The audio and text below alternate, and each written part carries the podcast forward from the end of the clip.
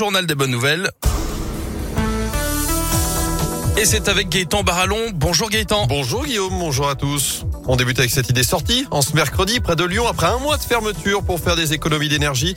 Le planétarium de Vaux-en-Velin a rouvert ses portes au début du mois et le site accueille en ce moment l'exposition temporaire de la Terre aux étoiles pour tout savoir. La conquête spatiale des séances d'astronomie sont également proposées. Un bon plan dans la région direction le PAL ce matin dans l'Allier. Le parc de loisirs de Dompierre recrute pour la prochaine saison. Est-ce une première cette année? Vous pourrez travailler et dormir sur place. Des logements ont été créés pour ceux qui viennent de loin. C'est un peu plus de deux heures de Lyon. Des solutions de covoiturage ont aussi été mises en place pour ceux qui n'ont pas le permis. Rendez-vous sur le site du PAL pour découvrir les différentes offres proposées et déposer votre candidature. Le village préféré des Français est-il dans la région La commune de la Vouchiac en Haute-Loire fait partie des 14 sélectionnés pour l'émission de Stéphane Mer sur France 3. Et c'est à vous de décider. Les votes des téléspectateurs sont ouverts jusqu'au 10 mars prochain.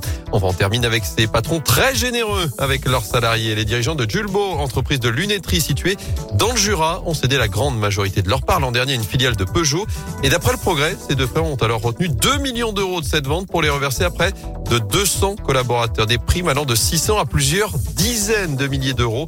Ce sont même certains de leurs salariés qui ont incité les deux frères à en parler dans la presse pour donner pourquoi pas des idées